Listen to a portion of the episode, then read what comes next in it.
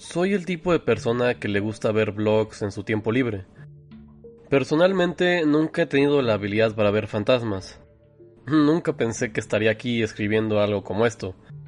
Pero tengo que contarles lo que me pasó apenas el mes pasado. Tengo el permiso de todos los involucrados para contar esta historia, por cualquier cosa. Pienso que la gente aquí sí me creerá, así que por favor escuchen con atención. El protagonista de esta historia es uno de mis amigos que tiene una habilidad muy poderosa de sentir lo sobrenatural. Hemos sido amigos desde la secundaria y seguimos frecuentando para ir a beber juntos, incluso ahora que estamos a punto de llegar a los 30 años. Su familia ha trabajado como sacerdotes shinto en un santuario muy grande, donde han vivido desde hace varias generaciones. Usualmente tienen trabajos normales, pero en tiempos de Año Nuevo o ceremonias trabajan como sacerdotes Shinto, como un trabajo extra, o tal vez como si fuera trabajo principal, bueno, como sea. La familia tiende a vivir cerca del santuario. Así que un día decidimos salir e ir a tomar. Nos veríamos primero en mi casa. Mi amigo y su novia llegaron primero. Jugamos unos videojuegos mientras esperábamos que otra muchacha llegara. Voy a llamar a mi amigo del santuario M, la chica que llegó después S, a mí mismo como A y a la novia de M le voy a decir K. Mientras seguíamos jugando, entré una llamada. Era ese Chan. Lo siento, voy a llegar un poco tarde. Encontramos algo muy interesante en el cobertizo, y toda la familia está investigándolo. Eres bueno con los acertijos, ¿verdad? Voy a llevar algo interesante. Estaré ahí en un minuto. Unos 40 minutos después, ese Chan llegó. Entonces, en ese momento, o más bien, Debería decir en el momento en que ese Chan estacionó el coche en un lote, M dijo, No puede ser, esto no puede ser, no puedo creerlo. ¿Qué debo hacer? Mi papá salió hoy. ¿Qué pasó? ¿Puedes ver algo de nuevo? ¿De nuevo? preguntó K. No, no es eso. Ah, esto no está bien. Ese Chan, ¿no estás bromeando? M puede ver fantasmas, pero él normalmente no comenta nada cuando los ve, o sobre su trabajo en el santuario. Pero de vez en cuando, él empieza a temblar como ahora. Todos sabíamos eso, pero no quería forzar a M a este tipo de conversaciones, y tratamos de no sacar el tema seguido. Ese Chan entró a la casa mientras que la cara de M se volvió pálida. Ese Chan, ¿qué trajiste? Muéstramelo. ¿Eh? ¿Estás tratando de decir que traje algo peligroso? El cobertizo va a ser destruido la siguiente semana. Encontramos esto mientras limpiábamos. Habiendo dicho eso, ese Chan sacó una caja de madera. Era un cubo de 20 centímetros de largo. Supuse que era esto sobre lo que se refería cuando, por teléfono, mencionó acertijos. La caja estaba hecha de pequeños pedazos de madera, como piezas de Tetris. ¡No lo toques! ¡No lo toques! Gritó M a todo pulmón. En ese momento, M corrió hacia el baño. Pudimos escuchar que estaba vomitando. Carlos siguió y frotó su espalda mientras que él estaba agachado sobre la taza del baño. Cuando terminó, M regresó y temblando sacó su teléfono para marcarle a alguien. Papá, es el cotoribaco. Mi amiga trajo el cotoribaco. Estoy asustado. No soy como el abuelo, no puedo hacerlo como él. M empezó a llorar. ¿Qué fue lo que ese Chan trajo que es tan terrorífico como para que esta persona de 29 años se pusiera a llorar en el teléfono a su padre? M siguió hablando. Sí, no está ahí. No puedo ver nada, solo la caja. Hay evidencia de que estuvo ahí, pero parece que se fue. Sí, hay algo ahí, en la barriga de mi amiga creo que tiene la forma de un patrón de un shipo. Shipo, ¿verdad? Hay un triángulo adentro. Es un shipo. No tengo duda de ello. Te dije que no sé. No soy así. Escuché muchos términos técnicos que no entendía, pero los que más me resaltaron eran las palabras Kotoribaco y Shipo. M continuaba hablando con su papá. Ok, haré eso. Haré eso. Si algo malo pasa, tú tendrás que hacer la purificación. Cuento contigo. Después de eso, M colgó. Siguió llorando y gritando por unos minutos más. Con el pecho agitado por sus sollozos, se sentó estilo Seiza y dijo: Ok, hagamos esto. Y se golpeó sus rodillas. Ya no estaba llorando, estaba listo para hacer lo que fuera necesario.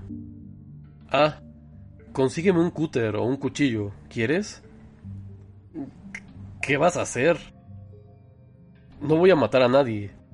Necesito limpiar a ese Chan. Ese Chan, mírame. Probablemente sea inútil decirte que no te espantes, pero no te espantes. Está bien. Kaya, necesito que ustedes también sean fuertes, ¿ok? No hay nada que temer. No voy a perder. Tú piensas que voy a perder, ¿eh? No temas, no temas. No me subestimes. Voy a hacerlo. Abuelo, lo voy a hacer. Solo mira. ¡Maldita sea! M gritó en voz alta tratando de alejar sus propios miedos. Ese Chan estaba al borde de las lágrimas. Estaba muerto de miedo. Yo y Ka estábamos a punto de llorar. Honestamente estaba a punto de orinarme. Ese Chan empezó a decir... Ok, ok, lo haré lo mejor que pueda. No tenía idea de qué estaba pasando, pero ese siguió diciendo una y otra vez que ella entendía. M me pidió el cuchillo, y se lo di con mis manos temblando. Ah, quiero que me pellizques lo más fuerte que puedas al interior de mi muslo, tan fuerte como puedas. No sabía qué estaba pasando, solo podía hacer lo que M me decía. Pellizqué dentro de su muslo, y mientras hacía eso, M cortó la punta de su dedo y la palma de su mano con el cuchillo. Probablemente quería que lo pellizcara para ocultar ese dolor. Ese Chan abre la boca, M metió su dedo cubierto de sangre dentro de la boca y le dijo, Ese Chan, bébelo, incluso si sabe terrible, necesito que lo bebas. Ese Chan estaba sollozando. No podía hablar. Noten Yunorio, Shin Meyawate, Akemi Kakeshi Komikan, Shi Komimo Ma Mo Mouso. Sonaba como un tipo de rezo o un encantamiento. Él lo repitió cinco o seis veces. Sonaba más como una recitación que un encantamiento. Tan pronto como M sacó su dedo de la boca de ese Chan, ella vomitó algo que estaba cubierto en sangre. M entonces comenzó a gritar. ¡Salió! ¡Salió! ¡Perfecto! Vas a estar bien, ese Chan, vas a estar bien. Bueno, sigamos. M puso su mano cubierta de sangre sobre la caja que ese Chan trajo. Cotoribaco, Cotoribaco, no está bien. No está bien. Debía hacerlo.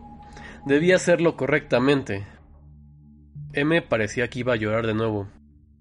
Ah, llama a mi padre por mí. Agarré su teléfono y le hablé a su padre como me pidió. Puse el teléfono en su oreja. Papá, lo siento, lo olvidé. ¿Podrías hacer el encantamiento conmigo?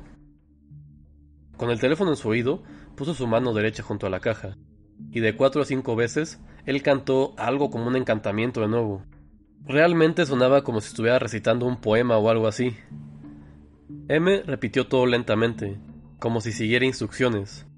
Entonces él dijo, Está hecho, se terminó, todo se acabó. M rompió en llanto. K trató de consolarlo, pero durante veinte minutos él siguió llorando, los cuatro terminamos llorando juntos, pero durante todo el tiempo, M se aseguró de no hacer contacto con esa caja. Después de que todo se calmara, M me preguntó si tenía una toalla o algo en el que podía amarrar la caja a su mano. Le di una pequeña toalla y la amarró en la caja. Entonces, ¿vamos a beber? comentó M.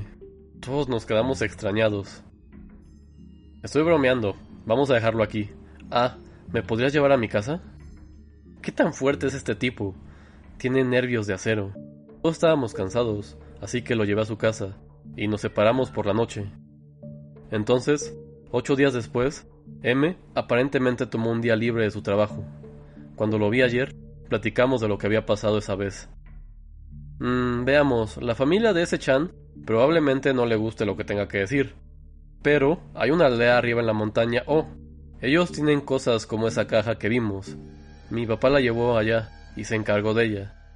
Es mejor que no sepas nada más sobre eso. Él se miraba como si no quisiera hablar de ello. No importaba cuánto preguntara, él ya no me decía nada. Aunque sí me comentó una última cosa. Dentro de esa caja hay odio puro. Pero sí, había varias cosas dentro de ahí, como la punta de los dedos y cordones umbilicales. No podemos discriminar, pero el rencor de la gente es algo terrorífico. Pueden ir y hacer algo como eso, ¿sabes? Siempre que una caja así aparecía, mi abuelo era el que lidiaba con ello. Él lidió con muchas cosas durante su tiempo, pero nunca pensé que tendría que hacerlo también. Solo estaba matando el tiempo y realmente nunca me interesé en el negocio familiar así que tenía mucho miedo. Realmente necesito estudiar más. Pero hey, no parece que tenga talento para ello tampoco. Y sí, mencioné la aldea y así. Pero ese Chan está bien ahora, igual que antes. Ya no vivimos en esos tiempos. Qué estúpido. Claro que sí, dejando eso de lado, ¿te molestaría que le contara esta divertida historia a otras personas? Mm, realmente te gustan estas historias, ¿eh? Aunque no puedas ver fantasmas tú. es porque no puedo ver fantasmas, por lo que me gustan este tipo de historias. Sí, bueno, no me importa. No es como que la gente va a ser embrujada solo porque hablaste de ello. Nadie te va a creer de todos modos. Solo van a decirte que eres un mentiroso y yo voy a hacerme loco.